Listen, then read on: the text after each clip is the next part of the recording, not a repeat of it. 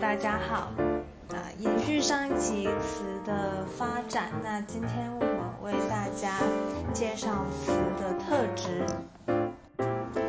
词是一种音乐文学，在其内在生命中，音乐与文学的原值各居其半。因此，想要探讨词的特质，也就可以从音乐性与文学性的角度来探讨。在音乐方面来说，其称为曲子词，啊，就是曲子所配的歌词的意思，然后简称为曲子。因为是按谱填词、以调而歌，所以又叫做以声。那又因为它每一句的字数都依曲度而定，曲度是旋律。啊，所以会有长短参差，又称此外，词还可以称为小歌词、歌曲、乐章及乐府。例如，李清照在《词论》一文中就称词为小歌词。姜夔的词集又叫做《白石道人歌曲》。那柳永的词集称为乐章集。苏苏轼的词集就名为《东坡乐府》。但。这些意义啊，都显现出词跟音乐之间那种密切的关系。那我们现在为大家来介绍哦，以音乐性来说，词还有什么别名？首先第一个就是曲子词，好，简称曲子，然后又叫做以声，因为它是按照旋律去填歌词的啊。它还有长短句，长短句的原因是因为。呃，因为曲度的差异，所以会有长短的分别，那又叫做小歌曲、歌曲、乐章跟乐府。好，那现在的词啊，其实已经不能配乐来唱了，但是还是保留着很多音乐的痕迹。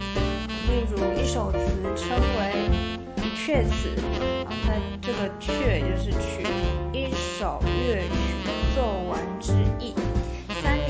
史记》里面啊，凡是音乐终了，都称为未阙、乐阙，音乐的乐，然后阙子的阙。再者，每首词都分属某一宫调，都有一个词牌。宫调就是调子的音高，那词牌就是曲调的旋律。宫调有高低，曲调有飞喜。填词的时候需择而用字用之。由于词牌的曲调不同，词的长短也就各有差异，有的不分段，有的可分二或三段，甚至长至四段者。那，这个在词学上就是分片，每一段称为一片或一叠，通常以分作二片为多。那分成三片跟不分片的也不少。每片之间的关系啊，就像是一整首乐曲之中。的各个乐章自成段落，但是又彼此连主。嗯，这边我们为大家解释一下。呃，大家想一下，流行歌是不是会唱完，从前面一直唱唱唱唱到副歌，那副歌结束又会轮回到前面，又一直唱唱唱唱到高潮的地方，就大概过片，大概就是那个意思。首段的。呃，副歌唱完，然后中间又停一下，然后再进入那个第二段。两片之间称为过片或过处，也可以简称为过。那就像是现在的歌曲中的过门，它其实有承上启下的作用。就文字看似是断开啊，但是就乐曲而言却是接续的，所以要写的四段时序偶断丝连，不可当真写成不相干的两段。此外，词句的韵脚，也就是音乐的停顿处，其疏密平仄也关系到音乐的深情还有节奏。那每个词牌的押韵情况各不相同，就是因为。曲调的音乐彼此相异之故，嗯，所以它的平仄变化是非常多元的，它的押韵情形也是非常多元的。我们都会有一定的，嗯，格那个词牌会有一定的格律要求。那由于词跟音乐之间如此的血肉相连，所以啊，配谱填词的时候，文字语言的旋律与音乐的旋律就必须要做最密切的配合。那在词在声音上面的要求，也就比诗还要严格。除了平仄四声外，还要讲究阴阳清浊，甚至连声母的发音部位都要注意。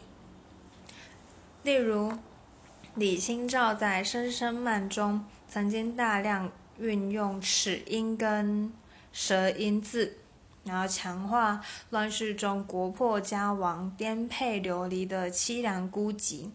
此外，词还要讲究句式，单句式有活泼跳跃的感觉，那双句式就是比较平稳舒缓。啊，诗一般通常都只用单句、单式句嘛，词就是单式、双式句并用，然后依曲调的不乐调的不同而有不同的组合。那这这些都是音乐上面的特质。那文学特质的部分啊，就是它作为一种文体，词它会有一种特殊的风格。那词算可以大致分作是婉约派跟豪放派，但是就历代词作来看，其实婉约词是占绝大多数的，它显然是词的这个主流。因此啊，下面谈及词的风格，也就以婉约的作品立论。例如，呃，这个缪月在论词的文一文当中啊，就说到词的四个特质。一，其文小，未取兹为物，以描写细微之情似。这想表达的是，它的词这个格局其实是比较小的，而且非而且可能有很多都是那种描摹单一物件规格之物的感觉，始终跳脱不出那个规格跟后花园的。这个局限性就是无法放眼长江大河，呃，这边是当然是以婉约派而论，但我们知道后面会有这个豪放派嘛。第二点，其直清，物为则直清，甚至即诚挚之思，溢出之以清灵曼妙之美。这里是写呃那个词的这个。清灵啊，跟空灵性，它是一种一种清清淡淡的、有气质、婉约的美女的感觉。它不是那种浓丽的美，也不是浓妆艳抹的美。好，第三点，其静暇所写均为细密情思，不免门径狭窄，仅适合写情写景之体。幽约怨匪之情，故非此不能达；但说理叙事，则绝非所宜。这边是写，但就整体而言，诗的格局很难跟。呃，词的格局很难跟诗文相比，因为它都是写一些很优美的东西呀。当然格局不会太大，所以它其实不适合叙事和说理，它比较呃有抒情性的意味在。第四点，其静隐，情感幽约曲折，又寄心生为，故境界隐约迷离，讲求言外之意，韵那个余韵不尽。好，这边是指这个他的深隐啊，跟幽微，就是那种境界很高深，层层的那个意境啊、意象都含在这个字词里面，嗯，不太好去可以共感，但是不太好具体的写出来，可以是可以共感的，人的情感是可以共感，透过文字然后连接。但是不太好去化作一个具体的东西，就是比较难以解释。好，那嗯，这边呢，嗯，妙月的说法它有可取之处，但是还不够好，所以啊，这里这个文章的作者啊，就说，那他要参考妙月的词的说法，他把词的特质归纳为细、狭、隐、雅、精五个方面。什么叫细？就是借有细微之物，以表现细微的情思，还包括表现手法的细腻跟曲折，这个叫细。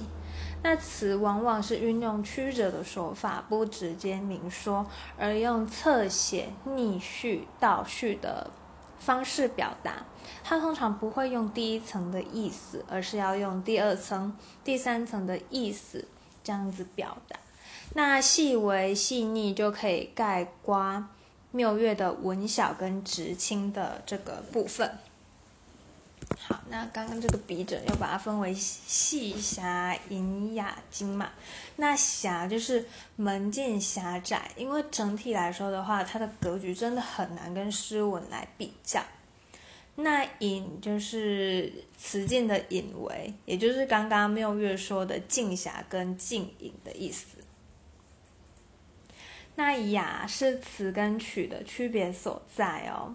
那词曲都是和和乐而歌的嘛，两者就像是同胞兄弟一样，但是气质有点不同。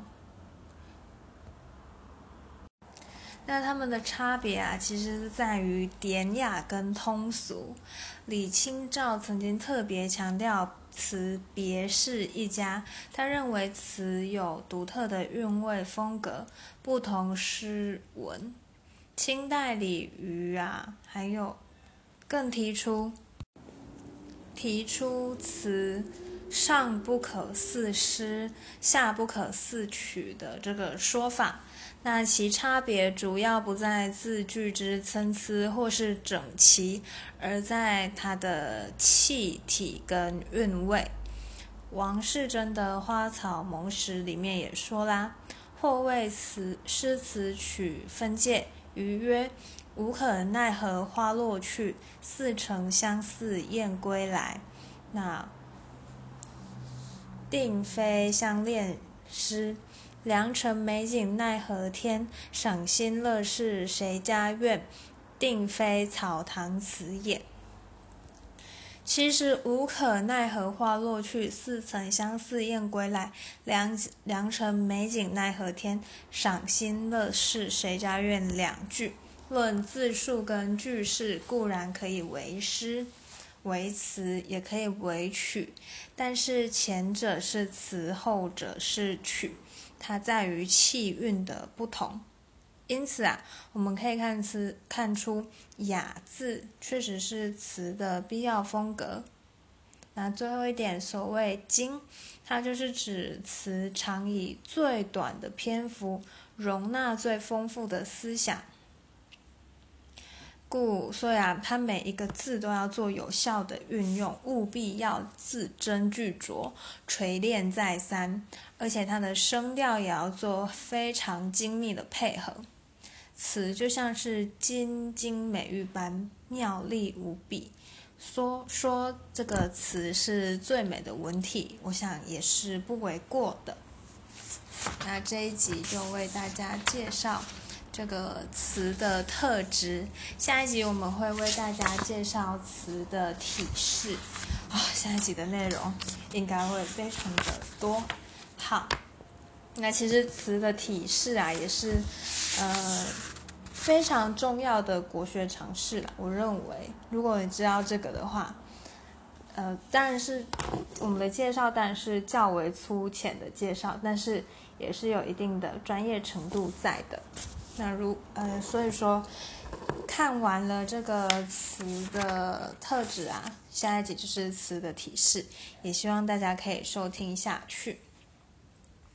那非常感谢收听到最后的人，那也希望呃今天的内容能够帮助到你们，或者是增长增长这个词学的知识也好。那。我们下一集就介绍词的体式，下一集再见。